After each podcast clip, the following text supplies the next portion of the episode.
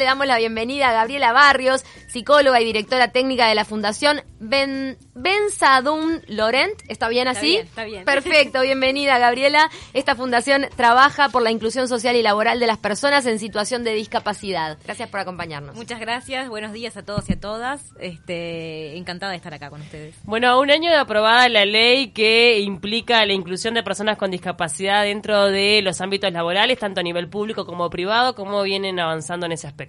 Bien, este, la verdad que la demanda ha aumentado un montón. Esta ley, eh, bueno, a nivel público ya estaba la ley por la, Mm. por este, la ley anterior y ahora se aprobó ahora en noviembre, hace un año de la nueva aprobación este y eh, la verdad que ha, un- ha habido un aumento en la demanda O sea, Ah, bueno. muchísimo muchísimo este si bien creo que falta todavía eh, sí, la gente, este, las empresas se están informando, están buscando información, están bu- buscando opciones, este, y eso fue un, un cambio muy grande.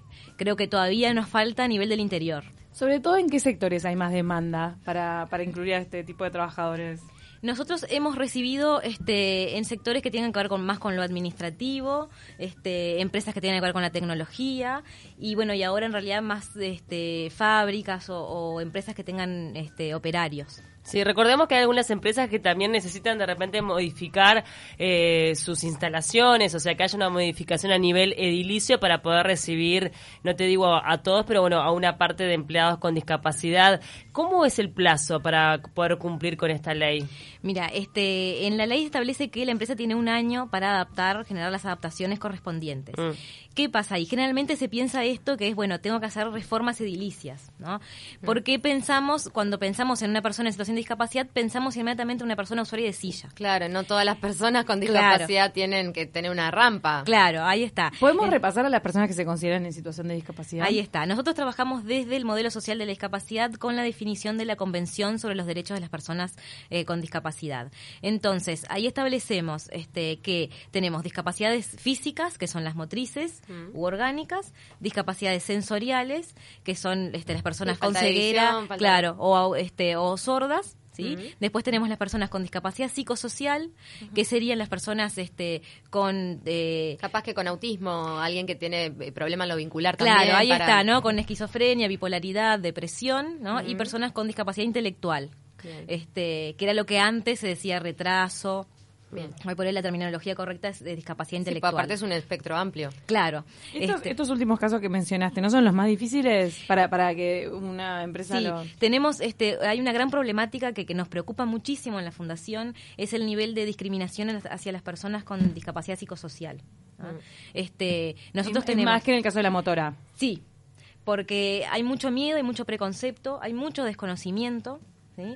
Este, nosotros eh, a nivel de, de Uruguay tenemos un al- alto porcentaje de, este, de depresión, además, ¿no? Es una discapacidad que genera, la discapacidad psicosocial genera mucho miedo, mucho preconcepto y no, no sabemos en realidad, ¿no? Pensamos que son personas este, eh, impredecibles o que este, no- o nos imaginamos lo- las películas. También ¿no? hay, temor por parte de los empleadores sobre el ausentismo que, que puede en el Claro. que puede derivar este tipo de problemática. Sí, este, y es importante eh, empezar a derribar esos mitos, que, que no es así, tenemos gente muy preparada, que sostuvo este, formación, sostuvo trabajos, que puede trabajar, que está bien, que vive de forma independiente, este, y, y no necesariamente es una persona que, que se va a descompensar o que no va a poder cumplir con la tarea. Ahora, ¿se está fiscalizando el cumplimiento de esta ley?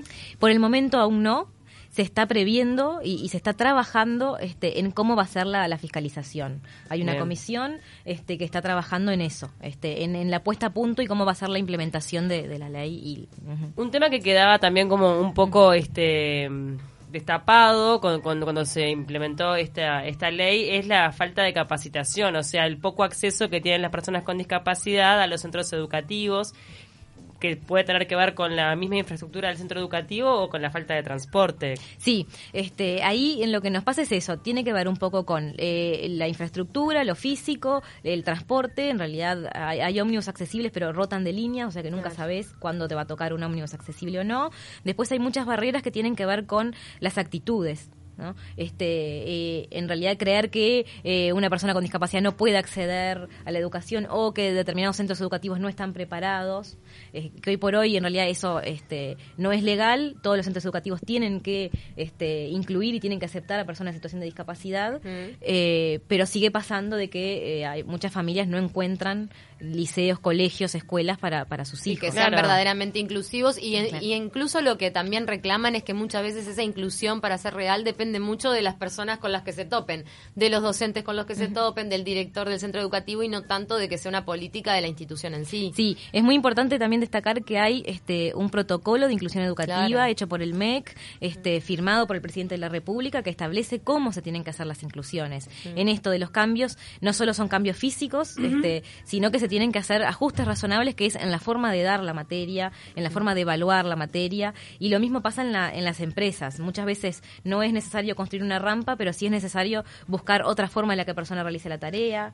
¿Cómo estás trabajando con los operadores laborales, que son los acompañantes de, de estas personas con, con discapacidad, al menos por un tiempo? Bueno, eh, antes no había formación, es una carrera nueva, es una, este, y, y no había formación y ahora la sesión Down junto con financiado por la ANI, este, ha lanzado el curso, va por la gen- segunda generación. Nosotros somos docentes también de ese curso, o sea que recién ahora hay gente y, y bueno nosotros que, que ejercimos como operadores laborales lo aprendimos, este, en la marcha realidad, no, haciéndolo, eh, teniendo, este, la fundación, bueno, tenemos un equipo compuesto por, este, yo soy psicóloga, trabajadora social, este, estudiantes de, de trabajo social y lo fuimos aprendiendo haciéndolo porque hasta ese momento nosotros estamos del 2014, no existía la formación. Claro. Eh, son pocos. Este, y, y nada, y hay que reforzar la formación también. Ahora, ¿y no, sería, no haría falta alguna algún tipo de campaña que enfatice la, la inteligencia emocional que muchas veces tienen la- las personas que tienen otro tipo de, discapacidades o, o de repente la gran focalización en una tarea repetitiva que podría ser demotivante para otra persona? Todas esas ventajas que puede tener como empleado directamente esta persona en los distintos rangos de discapacidad de los que estemos hablando. Falta mucha formación porque, claro, nosotros no convivimos en, en nuestra educación, por ejemplo, en nuestra vida diaria muchas veces, no convivimos con personas en situación de discapacidad porque están en centros específicos. Entonces, no sabemos si hay mucho preconcepto. Eh, nosotros solemos decir, también hay una frase que se dice mucho que es, este, contratar a una persona con, con discapacidad mejora el ambiente laboral. Eh, esa persona, en realidad, cuando, cuando afirmo eso, eh, le pongo una mochila muy grande También. porque yo tengo un estereotipo de que la persona va a venir y va a ser una persona que va a estar contenta todo el tiempo, que me va a, gen- va a ser, este, me va a generar empatía. Claro, ¿no? es naif un poco ese pensamiento. En realidad son personas como cualquiera. Claro, sí.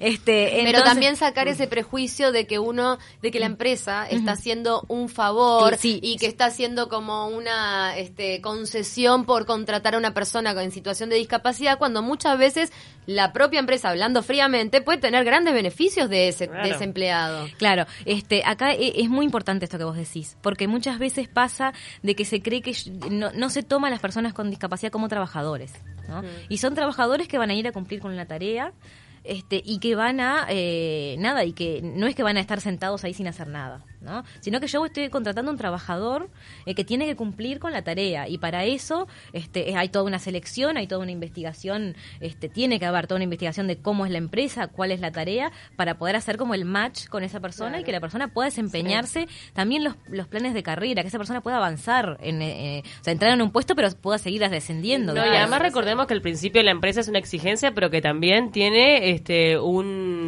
costo que está avalado por el Estado. O sea, ellos tienen un subsidio que cubre prácticamente eh, todo el sueldo de son esta los, persona. son, no, son los aportes este, patronales que se eh, ahorra la que- empresa. sí, que Por es- un que- tiempo. claro, por un tiempo, Por que un es tiempo. gradual, que es gradual, sí. claro. Este, sí, eh, ojalá nosotros siempre decimos, ojalá no tuviera que existir la ley y no tuviéramos que existir nosotros. La realidad es que eh, lo que vamos viendo es que hay mucha gente muy preparada, eh, excelentes trabajadores que no estaban consiguiendo trabajo. Este, hay gente que, que debería conseguir trabajo sin la necesidad de una fundación y, y la está necesitando porque eh, no, no los toman en cuenta. Contanos cómo se puede acercar eh, un potencial candidato, familiares, este, empresas que incluso se pueden acercar a ustedes. Bueno, este, nos pueden eh, pueden ingresar a la página web fundacionbl.org. A partir de ahí tienen todos los datos. Nos B pueden- larga L. Sí, B larga L. Este, ahí tienen todos los datos. Eh, nuestro teléfono es 2914 89 12 o 13. ¿ah? Tenemos un, un plan de un programa de asesorías también. Si hay alguna familia o alguien que necesita saber, bueno, si que cómo tramitar alguna prestación, si necesita saber, bueno, instituciones o, Claro. o distintos programas, puede llamar a la fundación y agendar una cita. ¿Es gratuito? Sí, el servicio para las personas en situación de discapacidad es, to- es totalmente gratuito. No, y la Tan- información sí. es vital en estos casos, ¿no? Cómo Sí. moverse, qué camino recorrer, que Sí. ya otro recorrió anteriormente. Sí, tal cual. Bien. Sí, sí, sí. Muchísimas gracias, Muchas Gabriela gracias a Barrios, la verdad un placer, así que recuerden entonces se pueden acercar a Fundación Benzadún Laurent, que se escribe Benzadón Laurent, para que les quede bien claro, y bueno, y tener todo tipo de información y apoyo para, para quienes estén eh, lidiando con esto de la situación de discapacidad y la falta de trabajo. B larga L.org Org. en, en internet. En internet. Y, mm, y Facebook también, Instagram, estamos, Facebook. estamos en todas las redes. Así que bueno, muchas gracias, muchas gracias por, por la nota.